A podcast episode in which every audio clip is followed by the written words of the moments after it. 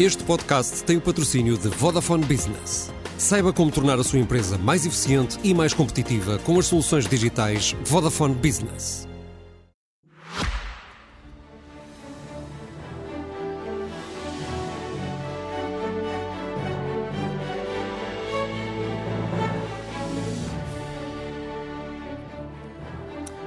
Bem-vindos ao Expresso da Meia-Noite, um programa feito semanalmente em colaboração entre a SIC Notícias e o Semanário Expresso. 15 dias depois de se ter abatido sobre o governo um caso judicial sem precedentes na história política uh, portuguesa, as ondas de choque ainda se fazem sentir. O PS começa a disputa pela liderança, o PSD tem amanhã congresso, as eleições já estão no nosso horizonte, mas de repente aquilo que paira sobre todos estes acontecimentos e de alguma forma os condiciona é uma novidade, a péssima relação que instalou entre a Presidência da República e o Governo.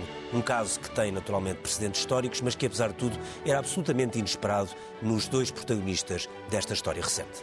E é sobretudo para discutir esta relação que mudou entre Belém e São Bento que convidamos para estar connosco eh, Miguel Pinteluz, vice-presidente do eh, PSD, Basílio Horta, presidente da Câmara Municipal de Sintra, Marina Costa Lobo, eh, politóloga, e ainda Manuel Magalhães e Silva, advogado e antigo consultor do presidente Jorge Sampaio. Eu começaria por si, Manuel Magalhães e Silva, e perguntando-lhe se um, as declarações da Procuradora-Geral da República esta semana um, e até as declarações que ela, que ela fez uh, precisamente sobre o parágrafo que tanto tem dividido e tem hum, dado origem a tanto debate, se, se ajuda a serenar uh, as relações que se tornaram muito tensas entre Belém e São Bento, nomeadamente por causa de suspeitas que Belém teria tido algum envolvimento na escrita daquele, daquele parágrafo. Sabe, eh, as declarações da Procuradora-Geral da República poderão coincidir com um serenar das relações entre o Presidente da República e o Primeiro-Ministro. Mas quer as perguntas que lhe são feitas, quer as respostas que ela dá, são do tipo de se chegar à padaria e perguntar ó oh, Sr. António, o pão é de hoje? E o Sr. António diz, ó oh, estou claro que sim. Pode ser é da véspera ou do dia anterior, mas ele terá sempre essa resposta. As perguntas que foram feitas à Procuradora-Geral da República tinham respostas óbvias. Houve intervenção do Presidente da República na redação do, do, do, parágrafo? Não. Foi sugerido pelo Presidente da República? Não. Tudo aquilo que poderia significar o conteúdo desta situação não foi, obviamente, esclarecido pela Procuradora-Geral da República. Mas, mas, acredita, mas acredita que, que pode ter havido essa intervenção de Belém? Não faço a menor ideia, sabe. Eu não faço a menor ideia, mas. Mas é possível olho, pensar olho nisso? para a sucessão de acontecimentos. E na sucessão de acontecimentos, o que vejo é um comunicado da Procuradoria-Geral da República que contém uma afirmação concreta relativa ao Primeiro-Ministro e à pendência de um inquérito no Supremo Tribunal de Justiça, em que estaria a investigação de eventuais suspeitas quanto ao Dr. António Costa, e que teve como reação do Primeiro-Ministro adequada ou desajustada, isso é outra questão, e é uma apreciação que caberá ao próprio, e, e, nós poderíamos eventualmente dizer alguma coisa sobre isso, mas não é exatamente isso agora que está em causa, mas que terminou efetivamente o pedido de demissão tal como foi declarado. E é muito interessante que nessa noite o Presidente da República resolveu dar um passeio fora de Belém. Hum? E dá um passeio fora de Belém durante 47 minutos. No chão do... Durante 47 minutos dá um passeio fora de Belém. A expressão, se calhar, não é muito feliz, mas é só para que se perceba exatamente como é que se passou, com os câmaras à trela e os jornalistas à trela, fazendo continuadamente perguntas sobre o que é que ele eh, iria dizer, e ele dizendo continuadamente que iria, na quinta-feira, depois do Conselho de Estado, falar ao país, e depois, ao fim de 47 minutos, resolveu ir ao beco do chão salgado para mostrar à sua ajudante de campo, à Clarinha, uh, uh, o, que se tinha passado relativamente aos Távoras. sim. E relatou, obviamente, o que se tinha passado com os Távoras, que era efetivamente o rei ter mandado matar os traidores e depois, para que nada florescesse, ter mandado salgar o, salgar o chão. Interessante. Mas, aqui... mas, partir daí para a, a possibilidade. Não, eu não parto, do... eu parto partir para... daí para a possibilidade do Presidente ter estado envolvido na escrita daquele último parágrafo. Eu não é, parto, é um salto... eu, eu, não parto, eu não parto para isso. O Ricardo Araújo Pereira que partiu. E o Ricardo Araújo Pereira que partiu fazendo um sketch em que diz, eh, e depois o rei, eh, o chefe de Estado, o Presidente da República, é a mesma coisa, eh, mandou matar os traidores e depois, para que não houvesse nenhuma possibilidade de florescerem de novo os Tábuas, a rainha, podia ser o chefe de Estado ou o Presidente da República, sempre com a fotografia do Presidente da República atrás, mandou, mandou salgar o chão. O que significa que, não sendo normalmente os atos do Presidente da República gratuitos, isto é, desprovido de significado, e muitas vezes significado simbólico, vale a pena interrogar-nos o que é que significou naquela noite um passeio de 47 minutos com os jornalistas atrás a fazerem perguntas e ele não responder, para ir exatamente ao beco do São Salgado explicar à sua ajudante de campo o que era a questão dos Stavros. Admite, que... admite que a sua proximidade a António Costa, nomeadamente uh, uh, o facto de ser advogado de António Costa num processo, o processo contra Carlos Costa, uh, lhe permita uma visão mais próxima do que é o lado de António Costa do que do lado do Presidente da República? Sabe, esse mesmo comentário você poderia fazer ao Ricardo Augusto Pereira, que hum. não é advogado do António Costa, por um lado, cuja orientação política eu não conheço, nem tenho que conhecer, e como compreende, a circunstância de eu representar o Primeiro-Ministro numa ação civil eh, eh, que opõe o Primeiro-Ministro ao ex-governador do Banco de Portugal, Carlos Costa, não tem rigorosamente não, nada a ver com a interpretação, com a interpretação que eu faço dos factos. Ó oh, Bernardo, claramente, eu detesto, claro. eu detesto esconder as coisas. Toda a gente sabe claro. a minha proximidade ao Partido Socialista. Embora não seja filiado no Partido Socialista, eh, sou obviamente conotado próximo do Partido Socialista, tenho votado habitualmente no Partido Socialista eh, e, portanto, eh, quando eu falo, vale a pena, quem não saiba, que perceba que é exatamente essa pessoa com essas características que está a falar. E depois, o que vale a pena pensar é se aquilo que eu acabo de dizer vale pela minha circunstância de ser advogado do Primeiro-Ministro e próximo do Partido Socialista, ou se há uma interpretação possível dentro daquilo que é a habitualidade simbólica de muitas intervenções do Presidente da República relativamente a uma coisa tão inusitada como é um passeio de 47 minutos à noite, saindo a pé do Palácio de Belém com a sua ajudante de campo, para depois ir para o objetivo do São Salgado. Naquele dia, é naquele dia foi, naqueles dias foi tudo muito inusitado, Marina, de facto. Este, uh, Marcelo Belo Souza já nos habitua a muitos tipos de passeios, muitos tipos de simbolismo, comentários nos sítios mais abstrusos. Agora, neste caso, e nós já vimos também no passado muitos momentos de má relação entre, entre o Palácio de Belém e o, e o, e o, Palácio de São Bento uh, nas últimas décadas, enfim, com vários protagonistas, o que nunca vimos foi uma situação por causa de um processo judicial que levou à queda do governo. É, sem dúvida, isto é, como disseste, é, é, um, é sem precedente. Aquilo que aconteceu no. Aconteceu e está a acontecer. Que aconteceu e que está a acontecer, mas sobretudo aquele momento em que nós temos um chefe de gabinete detido, temos um melhor amigo do primeiro-ministro detido, temos buscas em São Bento, isso é completamente inédito e é um choque tremendo uh, para o nosso sistema político. E aquilo que me parece. Uh, o, que, o, que é que o que é que acontece? A partir desse momento, um, há uma enorme expectativa do ponto de vista do, do eleitorado e de, e de, todos em tentar perceber o que é que estava em causa. E, que, e, neste momento nós não sabemos o que é que está em causa, porque a Justiça tem que fazer o seu caminho. Mas aquilo que aconteceu foi que as pessoas que estavam detidas foram libertadas. Aquilo que parecia que eram acusa acusações de corrupção, afinal de contas, uh, não são. Uh, uh, há de facto, foi encontrado, foram encontrados 78 mil euros na, no, no, no gabinete, gabinete do chefe de gabinete, mas quer dizer, para além disso, parece que existem muito poucos indícios, de facto, uh, pelo menos que se tenha sabido. E então, o que é que me parece que aconteceu aqui? Acontece que António Costa deixou de, uh, depois de ter pedido a, admissão, passou um pouco ao contra-ataque. Aquilo que está a acontecer agora, desde, desde que se percebeu que, uh, se calhar, uh, a Procuradoria-Geral da República não tinha, quer dizer, não havia aqui, um, de facto, uma razão muito forte para a ação que foi desenvolvida, uh, então começa o contra-ataque. E agora, o que é que é preciso fazer?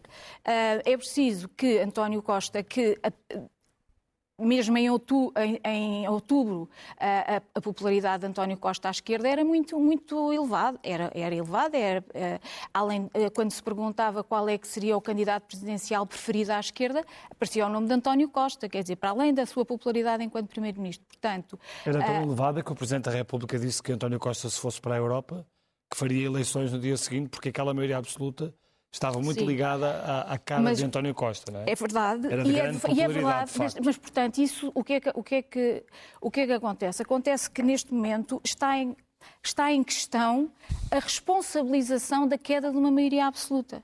E isso uh, depende daquilo que o eleitorado pensar sobre a responsabilidade do Ministério Público, a responsabilidade da Procuradora, a responsabilidade do Presidente da República e a responsabilidade do Primeiro-Ministro. E aquilo que uh, está a ser aqui uh, trabalhado, digamos assim, é a, a, a, relativa responsabilidade de cada um. Não esquecer que em 2019, uh, portanto, em 2022, desculpem, um, em 2022 o Bloco de Esquerda e o PCP foram altamente responsabilizados pela queda do governo. Uhum. Sim, notou-se nas eleições. A maioria absoluta vem no seguimento dessa queda que as pessoas, as pessoas perceberam que, uh, quer dizer, havia, havia a ideia, e eles, e a Bloco de Esquerda e o PCP defenderam que não podiam aprovar mais orçamentos, a, geringonça tinha acabado e o, e, o, e, o, e o PS só se apoiava neles quando, quando, quando lhes apetecia e quando queria e tal, e o orçamento não estava, não estava conforme aos objetivos destes dois partidos, mas o eleitorado entendeu. Castigou o fim da estabilidade. Exatamente. E, portanto, agora o que está aqui em causa e que está todos os dias a acontecer é tentar perceber quem é que, de facto, deitou abaixo esta maioria, esta maioria absoluta que estava a perder bastante popularidade e as sondagens. Mas tu achas que se pode dizer que foi a justiça que deitou abaixo? Eu acho que foi objetivamente, quer dizer... É, Ou foi em consequência de uma ação da Justiça? A ação da Justiça, com aquele parágrafo, não deixava margem para dúvidas que era necessário que o Primeiro-Ministro se demitisse, mas essa era a única forma que o Primeiro-Ministro... Este, este, a maioria absoluta estava a, a, apoiada no grupo parlamentar e não havia margem para que, que, caísse, e aliás o caso Galamba mostrou isso, não é? Porque o Marcelo não, não, não dissolveu não dissolveu a Assembleia da República nessa altura, quer dizer, porque era preciso que algo de extremamente de, que, que, fosse decapitado. O governo, o governo foi decapitado. A questão é porquê? E até agora não há evidentes indícios de, de que isso tenha sido feito com provas absolutamente cabais uh, para o efeito. Mas, Eduardo, uh, acha, acha que, o, que o Presidente uh, devia ter tentado falar com o Primeiro-Ministro para que não tomasse aquela decisão uh, de, de, de, demissão? Acha que havia hipótese do Primeiro-Ministro não fazer isso? Ou, ou, ou, ou, não havia outro caminho para o Primeiro-Ministro? Antes de mais, muito boa noite a todos. Bom, eu acho que não havia realmente outro caminho. Ou seja, o que aconteceu uh, nesta situação totalmente insólita, que é realmente uma situação que nos deve constranger a todos, em termos de regime democrático, foi um problema sério, não direi da Justiça, mas do Ministério Público. E o problema do Ministério Público é um problema que tem que ser analisado com os olhos do Estado de Direito. Eu creio mesmo que, depois das eleições do dia 10, ao lado do combate à pobreza, que deve ser um dos aspectos essenciais de qualquer governo, eh, o Estado de Direito deve ser um dos principais temas de discussão de análise e de ação. Mas como é que isso se discute publicamente seguinte, quando, é enquanto simples, corre dizer, um processo? é muito difícil. Ou seja, é oh, desculpe só interromper, qualquer, qualquer discussão sobre esse tema vai poder ser lido como um condicionamento da ação da Justiça. Não, não, não, não concordo nada consigo. Eh, não tem nada a ver com o acontecimento da Justiça. Eu não estou a dizer com o condicionamento, eu estou a dizer que pode ser lido não, como um condicionamento. Creio que não. Creio neste, que não. neste quadro. Eh, creio que não, quer dizer, vamos lá ver. O Ministério Público uh, não é, não, não pode estar fora da análise do regime democrático. Aliás, ninguém, nem nenhuma instituição, pode, pode estar fora sim, dessa sim. Sim, isso eu concordo. Mas o Ministério Público não só não deve, como, não, como tem que estar dentro. Uh, o problema do Ministério Público, a independência do Ministério Público, não está em causa. Não deve estar em causa. Mas a organização do Ministério Público deve estar em causa. Na minha opinião. Ou seja, o que está a acontecer é um excesso de discricionariedade, é um excesso de irresponsabilidade, que tem e está a ter o pior resultado. O que aconteceu, uh, numa maioria absoluta desfeita, um primeiro-ministro, uh, enfim, demitido. Uh, não, não tinha outra alternativa. Quer dizer, quando se diz que o primeiro-ministro tem no Supremo Tribunal Administrativo, no Tribunal de Justiça, uma ação a correr com suspeitas de prática de crime, o primeiro-ministro não pode fazer outra coisa senão demitir-se. E no momento em que se demite, dificilmente o Presidente da República pode fazer outra coisa se não dissolver. Então, mas o que é que a PGR podia fazer? O PGR... O, que, é que a PGR podia fazer? Quer dizer, não havia outra hipótese. Eu acho fantástico que a Procuradoria-Geral da República tenha sido representada pelo Presidente do Sindicato. O Presidente do Sindicato do Ministério Público tem toda a legitimidade, obviamente, de representar os aspectos laborais do Ministério Público. Agora, a cara do Ministério Público, a, expressão tribunícia do Ministério Público Sim, é durante- a Procuradoria-Geral. durante 15 dias, E quando nós ouvimos dizer a Procuradoria- a Procuradora-Geral não tem nada a ver com isso, a pessoa arrepia-se. Como é possível? Não tem nada a ver com isso. Então há um procurador que, que manda para a cadeia três pessoas. Uma que o Presidente de Sines, que sai completamente isento. E usa o outro, e os outros dois sem prisão preventiva. Então o procurador não sabe que na ponta da caneta dele, ele tem o poder legal de pôr as pessoas na prisão, mas na ponta da caneta dele está o nome de uma pessoa, o nome da família, a profissão, de uma responsabilidade enorme. Quer dizer, isto é possível fazer-se assim? E depois qual é a consequência? Qual é a responsabilidade? As pessoas saíram. Quem é que teve. É só o recurso? O recurso eh, não, não chega. Portanto, ou seja, eh, o problema do- da, da- da- da organização funcional do Ministério Público, eu acho que é um dos aspectos mais importantes do Estado de Direito. Miguel Pinteluz, o... amanhã é o Congresso do, do PSD, as eleições são antecipadas, ninguém estava à espera que houvesse eleições agora, há eleições em março, eh, mas vamos para umas eleições numa situação inédita, não de uma queda do governo, já caíram vários, mas na queda de um governo na sequência de um caso judicial com os sem precedentes, como aqui já foi dito, não vale a pena estar a repetir. Até que ponto é que acha que isso pode condicionar uma, uma campanha e a discussão de uma campanha, impedindo ou pelo menos tapando o, o debate de, de ideias para a saúde, para a justiça, para a educação, para o que quiser? Tem a noção de que são eleições de- inéditas desse ponto de vista? Absolutamente. Eh, eh, E pode impactar até ao ponto de que os atores eh, em presença assim queiram.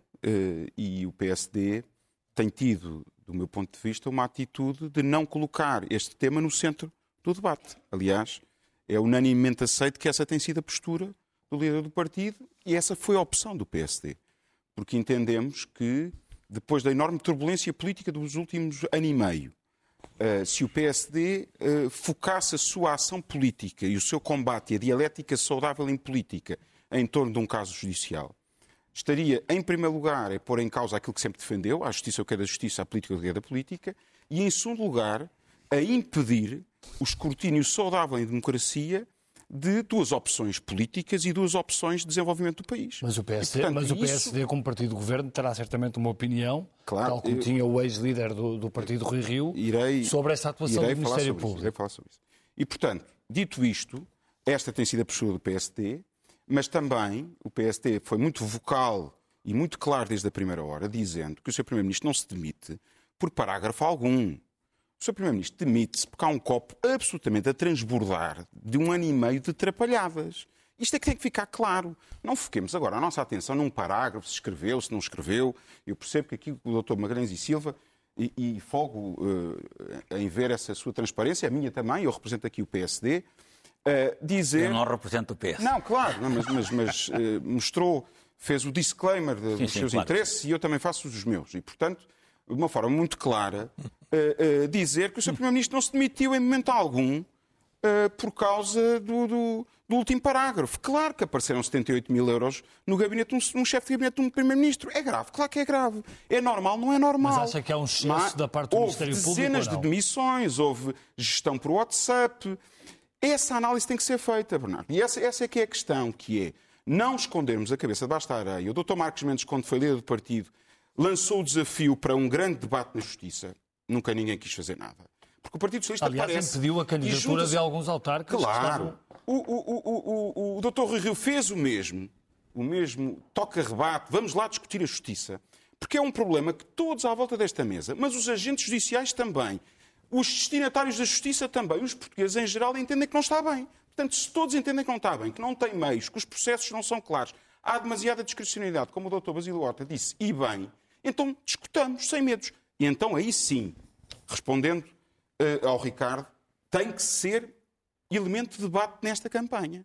Ou seja, descentralizando a discussão deste tema em específico, mas os partidos políticos têm que dizer ao que vão em termos de justiça, sob pena de uma coisa muito grave, que é os partidos extremistas catapultarem-se ainda mais com eh, eh, esta temática. E isso é importante nós, os partidos moderados, dizerem o que querem transferir e o que querem mudar na política portuguesa e, nomeadamente, na justiça portuguesa. Mas não teme que, apesar de, por exemplo, Pedro Nuno Santos ter dito que não vai estar a discutir este caso durante quatro meses... Isso eu compreendo, que, da parte dele. Sim, mas não teme que este Vai tema, este tema esteja permanentemente em cima da mesa e que haja uma parte do eleitorado que vá votar com ele, com ele na Acredito, cabeça acredito. e como condicionante forte da escolha. Acredito, mas aí deixem-me devolver para esse lado da bancada, que é, cabe também aos mídias Claro. ajudarem esse escrutínio saudável. Tal e qual como há um ano e meio eh, o PSD é bombardeado com a questão do Chega e só agora parece que está a ficar clarificada e não se discute os temas que interessam, vamos também focar nos temas que interessam. E, portanto, é nessa, a democracia é uma plataforma de multiplayer, eh, de múltiplos atores, onde os mídias fazem parte, os partidos fazem parte, os comentadores fazem parte, e, portanto, vamos questionar Pedro Nuno Santos o que o traz a, este- a esta campanha, o que é que ele traz para o país de novo. E o Dr. Luís Montenegro também deve ser escrutinado e deve ser questionado. E é isso que é a grande diferença daqui para a vida. Mas deixe-me só Sim, só comentar a para questão do, do professor Marcelo. Eh, O professor Marcelo, como o Ricardo Costa disse bem, já foi comer gelados, já foi ao multibanco. Já fez tudo. E, portanto, não foi nada foi à inusitado. Pode haver mensagens subliminares, cada um pode ter as interpretações que quiser. Já foi à farmácia, já foi a tudo e mais alguma coisa. dá para mais coisas. E, portanto, eu acho... Dá mais eu coisas acho- que o próprio António eu Costa também fez uma passeata no dia- E no dizer dia que o professor Marcelo, E as relações entre... declarações. E, e dizer que o professor Marcelo, agora de repente, um dia para o outro, o Presidente da República degradou a sua relação com o Primeiro-Ministro, também é abusivo da minha parte, porque eu ouço, eh, ouço há, há anos que o professor Marcelo defende a atual maioria, o PSD, dentro do PSD, tantas vozes se levantaram dizendo que o Presidente eh, leva ao colo esta maioria, levou ao colo o Primeiro-Ministro. Agora já não é assim. Portanto, o professor Marcelo, eu costumo dizer uma coisa, não tenho mandato para defender, mas também aqui um, um, um disclaimer, sou, sou amigo do professor Marcelo e sou apoiante do professor Marcelo, naturalmente, eh, mas, mas dizer-lhe o seguinte, eu acho que foi o Presidente que o país precisou. O tal Presidente dos afetos, numa altura em que o país está absolutamente deslaçado, desligado da realidade, onde há enormes conflitos, e ele foi o país, o, o Presidente que o país precisou. Agora, já não interessa, o Partido Socialista já não está tão contente com o seu desempenho. Manuel Magalhães Silva fez, fez fortíssimas críticas à porta do, do, do, do- do Tribunal ao, ao Ministério Público. Ah, o que eu gostava de lhe perguntar é, havendo notícia de crime, ah, o, que é que, o, que é que se podia, o que é que a Procuradoria-Geral da República podia fazer relativamente ao caso do, do, do Primeiro-Ministro? A questão está a montante, sabe? A questão está a montante e não tem que ver com, com este caso em concreto. Que acontece é que houve uma revisão do Estatuto do Ministério Público em 2019. E o modo como foi colocada a questão da intervenção do Ministério Público nos processos de crime, nos processos penais, levou a que houvesse um entendimento muito generalizado no seio do Ministério Público de que eh, só poderia haver vinculação à obediência de ordens ou diretivas dos superiores por parte dos subordinados nos termos do Código de Processo Penal. O que é que isso significava? Que a única situação em que um superior hierárquico podia dar uma ordem, dar uma instrução, uma diretiva a um subordinado era no fim do inquérito, se o Ministério Público tivesse arquivado o inquérito, reclamar para o superior hierárquico para que revisse a situação. Ponto final. O que significava, nesta interpretação, que tinha acabado nesse dia a possibilidade de haver diretivas, instruções e ordens dos superiores hierárquicos relativamente aos subordinados. Isso desde 2019. Foi pedida, isto é em 2019, e foi pedido um parecer pela Procuradora-Geral da República ao Conselho Consultivo da Procuradoria-Geral da República sobre a interpretação do Estatuto, que foi de entendimento de que a alteração do Estatuto não tinha modificado nada relativamente à situação da vinculação hierárquica e, portanto, que deveria continuar a ser como era anteriormente, o que foi homologado pela Procuradora-Geral da República. Isto significa o quê? Quando a Procuradora-Geral da República homologa um parecer do Conselho Consultivo da Procuradoria-Geral da República, isso torna-se obrigatório para todos os, os eh, eh, eh, membros do Ministério Público, para todos os magistrados. Acontece que uns meses depois, o Sindicato dos Magistrados do Ministério Público impugnou nos tribunais administrativos a homologação por parte da Procuradora deste parecer do Conselho Consultivo, tornado assim diretiva obrigatória, e, portanto, o que é que temos neste momento? Eh, temos eh, um Ministério Público que está à deriva, à vara larga, sem que, independentemente da interpretação que o sindicato dá ao Estatuto e à, à- à impugnação da diretiva, nada impedia quer a Procuradora-Geral da República, quer os diversos, os diversos escalões da hierarquia, de, entendendo que o Estatuto não tinha modificado coisa nenhuma, continuarem a exigir dos seus subordinados eh, informações, controle, obediência a ordens e por aí fora. O que está, agora, o que está a dizer é que agora, Mas neste não- momento, não ninguém exige coisa no nenhuma. é isso? concreto, o Ministério Público não funciona assim. Porque parte significativa do Ministério Público, por razões que têm que ver com a proximidade entre as pessoas e com a face pública que tudo isto comporta, vive refém do Sindicato do Ministério Público. E vivendo refém do Sindicato do Ministério Público, torna-se impossível fazer funcionar esta magistratura hierárquica, porque não há a possibilidade de controle hierárquico das várias decisões e dos vários procedimentos, e que se torna indispensável. Porquê? Porque se percebe perfeitamente que um rapazinho de 24 ou de 28 anos não terá, porventura, a mesma experiência de que um magistrado com 45 ou 48 e que está a coordenar a atividade dele. E que, portanto, pode ser, obviamente, razoável e até absolutamente imprescindível que o superior lhe diga: oh, homem, você por aí está a ir mal, tenha paciência, não vai, vá por ali. Não, não vou, que eu não tenho Mas era, era, ou não era, era não era impossível à Procuradora não fazer aquele parágrafo? Vamos lá ver. Em sua isso, opinião. Isso, isso- isso tem que ver com outra coisa completamente diferente. Isso tem que ver com a circunstância de se divulgar ou não divulgar o conteúdo de um determinado inquérito que seja pendente no Supremo Tribunal de Justiça. E eu sobre essa matéria queria dizer o seguinte, não é a primeira vez que o digo, e e disse-o na sede própria, no próprio Conselho Superior do Ministério Público, quando fiz parte dela. Uma coisa é a autonomia imprescindível do Ministério Público. Primeiro ponto. Segundo ponto, outra, outra coisa é o chamado princípio da legalidade. Isto é, o Ministério Público, sempre que há notícia de alguma coisa, tem que promover, tem que investigar. Essas duas coisas. Outra coisa que não tem nada a ver com isto e que se quer confundir sempre com isto é a oportunidade de fazer as coisas e a oportunidade de as divulgar. É isso que está em causa. E, portanto, o Ministério Público, quando não houver razões mandatórias de oportunidade, isto é, tem que ser feito naquela altura, não pode ser feito de outra maneira, tem estrita obrigação, o que escandaliza a maioria dos magistrados do Ministério Portanto, Público. podiam ter continu- Deixe-me mas tem acabar, estrita- podiam ter continuado estrita a obrigação Não, de- não, é é isto é importante. O Ministério Público tem que ponderar e tem que estar atento às consequências daquilo que vai fazer para fazer ou não fazer. Aliás, o, o secretário-geral do Sindicato dos Magistrados do Ministério Público veio dizer uma coisa verdadeiramente espantosa e engraçadíssima. Veio dizer, e eu só vou referir isto, porque eu não posso falar sobre este processo por razões que são conhecidas, mas veio referir que estas buscas estavam previstas no final de 20, princípio de 21 e que não foram feitas, aí entendeu-se que devia ser ponderado porque havia as eleições de 22. Ora bem, o que significa que, afinal, essa ponderação tem que ser feita. Aqui o que está em causa é o seguinte: era absolutamente imprescindível e eh, não podia ser noutra circunstância que o comunicado da Procuradora-Geral da República viesse dizer à cidade e ao mundo que há alguma coisa pendente no Supremo Tribunal de Justiça quanto ao Primeiro-Ministro, o que não significa, cuidado, a degradação entre as relações do Presidente da República e do Primeiro-Ministro é manifesta. As várias formas de degradação do governo são manifestas. Que havia efetivamente uma situação muito complicada e que poderia ser mais do que suficiente para que o Primeiro-Ministro apresentasse a sua demissão. Admito tudo isso piamente. Agora, isso é uma coisa. Outra coisa é ter aparecido esta situação que, para uns, razão, para outros, pretexto, cada um terá a sua interpretação, levou o Primeiro-Ministro a dizer acabou, não brinco mais, passa a expressão. Ora bem, essa razão ou pretexto é que não devia ter sido dada porque não era absolutamente indispensável. O problema- se o problema é- dizer o- que havia esse, esse inquérito O pendente. problema é se não tivesse sido feita essa publicitação e depois ela viesse a ser descoberta por uma fuga ou qualquer coisa. eh, Quer dizer, eh, não sei se para a Justiça não seria pior. E para a própria Procuradora-Geral da Olha- República. olha, Bernardo. sabendo que tinha havido notícia de crime, mas que ele não tinha sido Olha, Bernardo, se, publicitado. é, ó, Bernardo, se houvesse, se houvesse essa fuga de informação. Que há aqui- várias, não é? Pois é, aquilo que teria sido dito tranquilamente era o seguinte: efetivamente tem havido essa investigação. Nós não tínhamos que informar enquanto o processo estivesse em Ok, segredo de justiça. Foi através de uma fuga, hélas. Sim.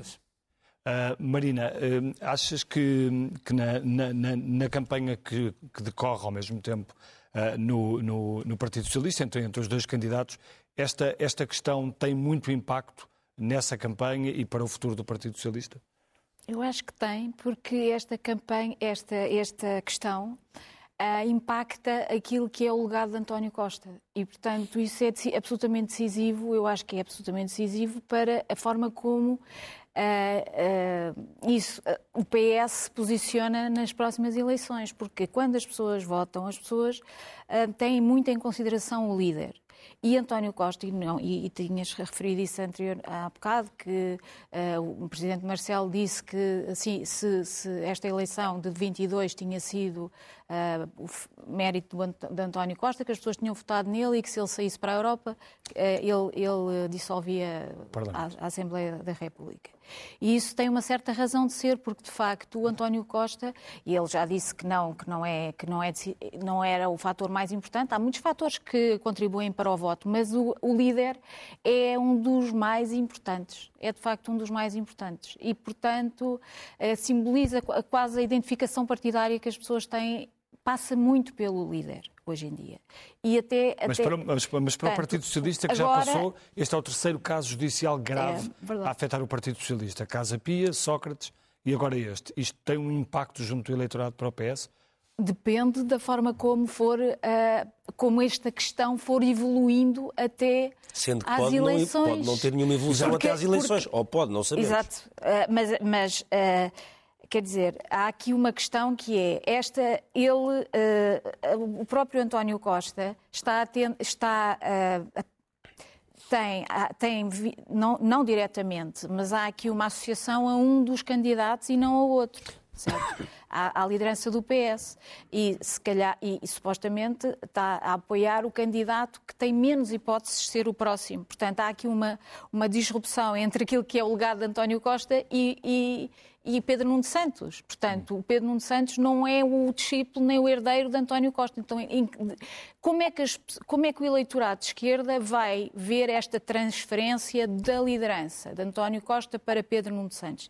Há imensas variáveis aqui incógnitas, mas tem que ver com esta questão e da forma como se se olha para o, Partido, para o Partido, Socialista e para António Costa como uh, uh, em relação a, a, este caso e também tem a ver com eu, tem a ver com a forma como o Pedro Nuno Santos se, se posiciona em relação ao, ao, próprio António Costa e em relação ao, ao, ao outro candidato. Mas aquilo que me parece é que o partido está mais dividido do que se calhar se supunha, porque têm aparecido muitas personalidades eh, de peso eh, junto do Zé Luís Carneiro. Quer dizer, obviamente Zé Luís Carneiro não, não é Medina. Se Medina tivesse avançado era muito mais representativo, digamos assim, de, do Primeiro-Ministro e até pelo facto de ter... Embora Zé Luís Carneiro no terreno tenha uma... Sim, mas tem uma tem notoriedade muito inferior sim. dentro do Governo, não é? E, portanto, mas, mas de qualquer na, forma, Medina internas... apoia Zé Luís Carneiro...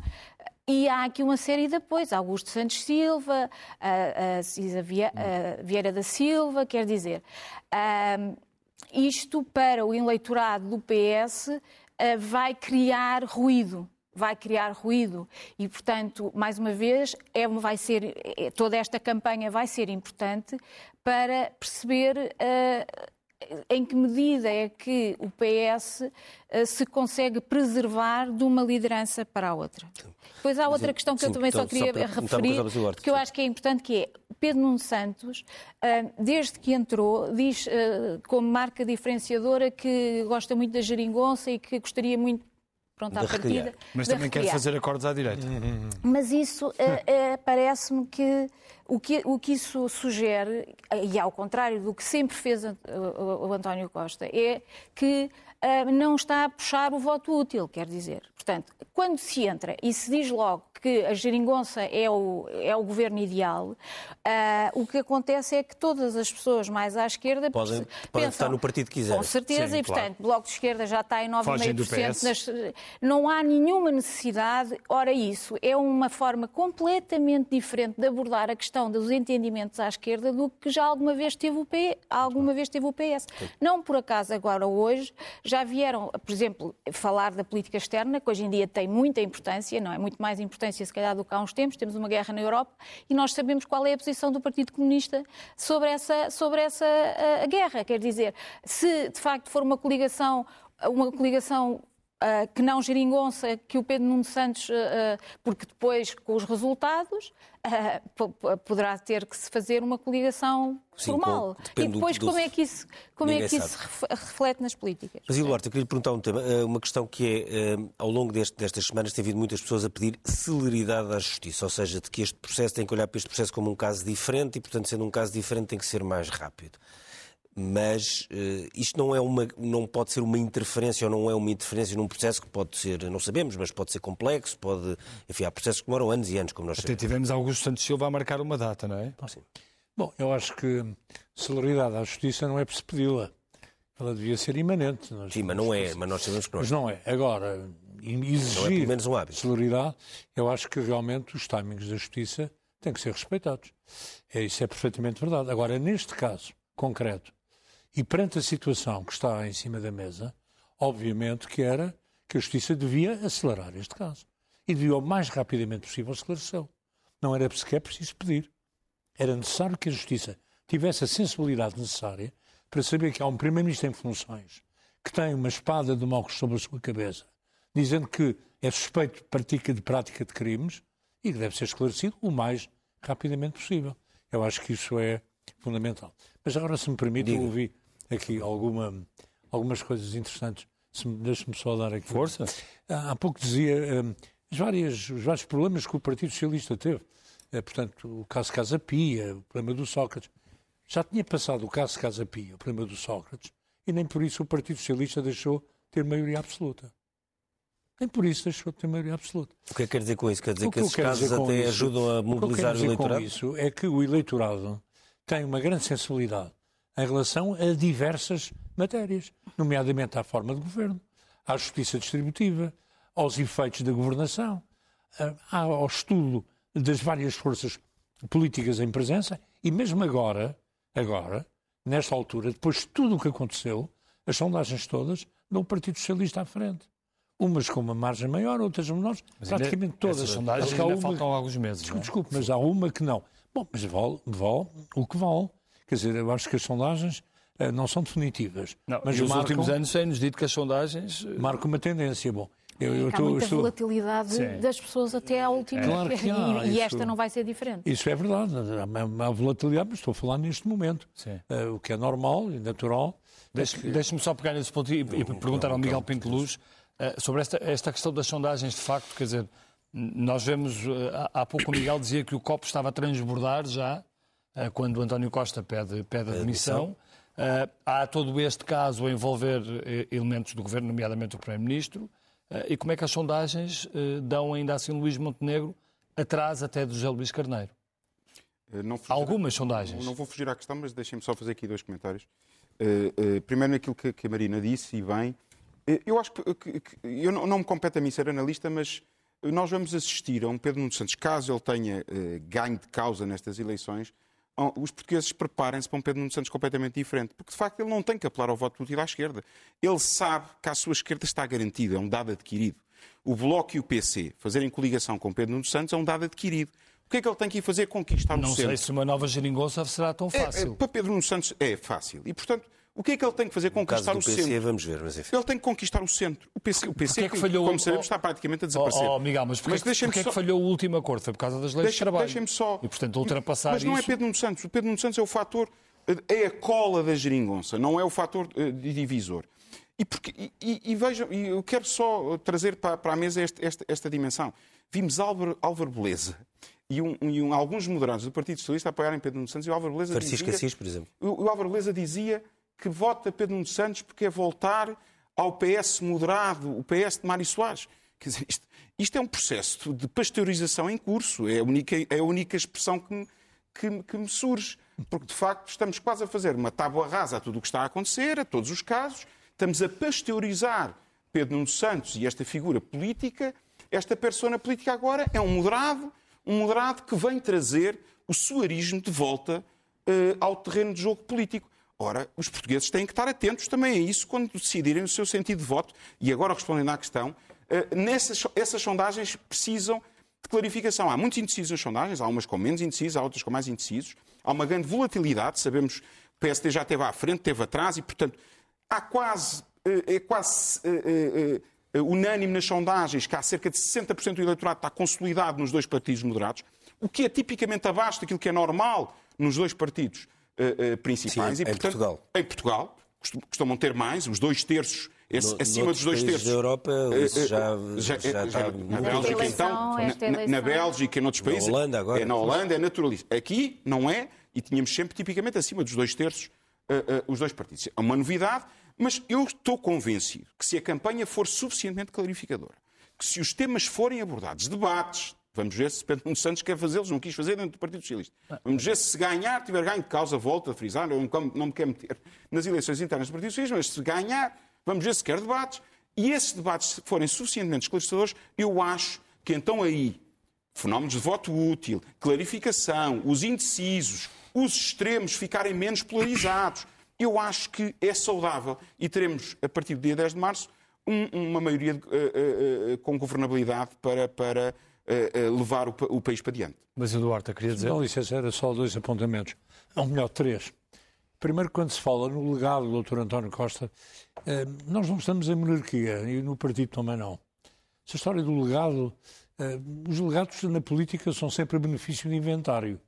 Ou seja, daquilo que é bom, eh, daquilo que- eu não vejo bem o legado. Quer dizer, nós estamos no Partido Socialista, eu digo nós, já que estamos em disclosure, eu não sou socialista. E não estou afiliado, mas fui deputado do Partido Socialista, vice-presidente da bancada e agora sou presidente da maior Câmara que o Partido Socialista tem. Com muita honra, aliás, com muita honra. Mas dizer eh, fundamentalmente o seguinte: eh, portanto, este debate que está a ser tido no Partido Socialista é extremamente importante, porque é o maior partido português a ter um debate interno que enriquece o debate político nacional. Porque eh, enriquece toda a vida política com o debate que está a ser tido de uma maneira, de uma maneira clara, transparente e de uma maneira elegante, como até agora tem sido. E com, que, e com que candidato é que se identifica mais? Claramente com Zé Luís Carneiro. Zé é Luís verdade, Carneiro. já o disse. Sim. Agora, dito isto, parece-me que o partido, o PSD, a, a falta de mais argumentos, o que é que está a tentar fazer? Está a tentar colocar o Pedro Nuno Santos na extrema esquerda, como sabe que as eleições se ganham ao centro, e como o Pedro Nuno Santos é possível que ganhe o partido, como o José Luís Carneiro, é possível que ganhe o partido, se amanhã o Pedro Nuno Santos ganhar o partido, facilmente dizer que está o extremismo, nós, os moderados, quer dizer, ora bem, não é assim.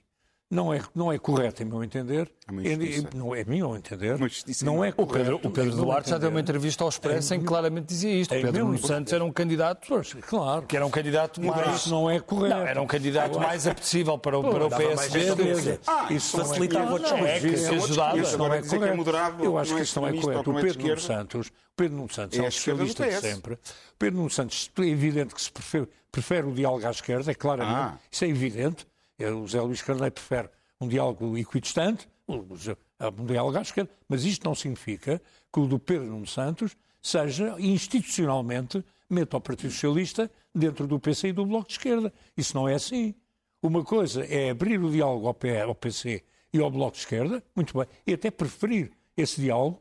Outra coisa é dizer que o Partido Socialista está enfeudado e perante o eleitorado dizer que votar no Partido Socialista é votar obrigatoriamente no Bloco de Esquerda. Eu isso Mas- não me mas parece só, correto. Só para é? dizer uma Quer dizer, é, aqui o que Miguel eh, estava a dizer é, é verdade. Quer dizer, esta eleição de, de 24 pode ser eh, uma eleição de enorme mudança no sistema partidário em, Ah. e em que estes dois principais partidos eh, perdem muitos votos e, e ficam juntos, eh, não chegam aos 50%. Se isso for assim, a relação que eles podem ter com os partidos dos extremos muda completamente. Isso é um cenário, não sabemos se vai acontecer ou não. e- exato, é um a cenário, dizer. mas é, mas é que estamos perante isso. de- Muito importante. E É que- isso vai transformar completamente a relação, esta ideia de relação que, de forças, não é? Claro, a relação de forças fica completamente transformada. Vida é aquilo que, acon- que está a acontecer pela Europa fora, porque o que É nós diferente de tínhamos um partido aqui... ganhar eleições com 40% ou ganhar com 29 ou 28. Exatamente, e, e qual é que é a força do segundo maior partido do- desse, desse bloco ideológico? Está ali resvés eh, como, como estamos. eh, À direita pode acontecer isso, não é? Que temos de ter o PSD com 20 e tal e o Chega quase. quase eh, isto- isso é uma relação de forças de enorme. De Portanto, enorme estamos mesmo a acabar. Eu queria só perguntar uma, uma- uma- fazer uma pergunta, a última pergunta ao Manuel Magalhães e Silva. Nós discutimos muito aqui o tema da, de, de, um caso judicial que pode afetar umas eleições, pergunto se o contrário pode acontecer. Ou seja, se o facto disto ser muito discutido na política pode atrasar, fazer arrastar ou fazer acelerar um processo, ou acha que, que apesar de tudo. Não faz a menor ideia. Não faz a menor ideia qual é a influência que, nesse sentido, pode ter o debate político para a promoção de um processo. Há uma indicação, ténue, mas uma indicação de que pode haver uma preocupação de celeridade e que essa preocupação de celeridade até possa resultar de alguma indicação ou diretiva uh, superior, que é o facto de ir haver uma separação em três processos. Uhum. E, portanto, aquilo que nasceu relativamente ao data center, ao lítio e ao hidrogênio, agora fusificar-se em três processos, o que significa necessariamente uma maior celeridade e, porventura, uma muito maior simplicidade na investigação uh, uh, de qualquer deles, designadamente daquele em que há indicação de que poderia haver alguma influência por parte ou expectativa de influência por parte do Primeiro-Ministro, que é exatamente o processo mas no caso, Mas no caso do Primeiro-Ministro, por ser Primeiro-Ministro, era importante que houvesse essa celeridade? Para o, para o Primeiro-Ministro, não. Para o líder do Partido Socialista, claro que sim. E o Dr. António Costa, até a eleição de novo líder, é o líder do Partido Socialista. Portanto, para ele é obviamente importante, porque tem seguramente o cuidado e a preocupação do seu partido e, portanto, que não possa haver, e por via desse processo, o... um prejuízo para o partido, claro. E mesmo para o cargo, do ponto de vista institucional, eh, era bom que se resolvesse rápido, que não ficasse com esta suspeita em cima. Sim, é, é, óbvio que sim, só faltava. Claro que sim. Vamos então passar à primeira página do Expresso. O programa está, está a terminar e na manchete temos a, a Operação Influencer. O caso, como dizia aqui Manuel Magalhães e Silva, vai ser dividido para evitar mega processo. O TCIAP para a investigação do lítio, hidrogênio do processo do data center Sines, depois a fotografia uh, sobre o Congresso do PSD, que começa uh, amanhã, será um congresso de um dia, e com a pergunta o que se passa com o PSD. O partido tem este sábado congresso estatutário transformado em comício pré-eleitoral, passistas e barrosistas convocados. Na fotografia, uma pausa na guerra. Começámos a ver hoje, então, essa trégua de quatro dias para a libertação de reféns do Hamas e presos palestinianos, é vista com muita cautela. E depois, um tema essencial, porque amanhã é 25 de novembro, um, na revista há um trabalho. O 25 de novembro começou no dia 26 de abril, grande entrevista a Mário Tomé, militar de abril, que se, que juntou a UDP, que se juntou à UDP por quem foi eleito deputado. Fica vista a primeira página do Expresso e nós uh, voltamos na próxima semana. Muito bom fim de semana e obrigado. obrigado. semana não, que é feriado. Ah, para a semana é feriado, exato. Então voltamos a seguir. Não sei que haja qualquer coisa. Então, então, olha, então, então, olha, se calhar não voltamos. Não Exato. Acaba o programa. Era uma pena, era uma pena. Até à próxima.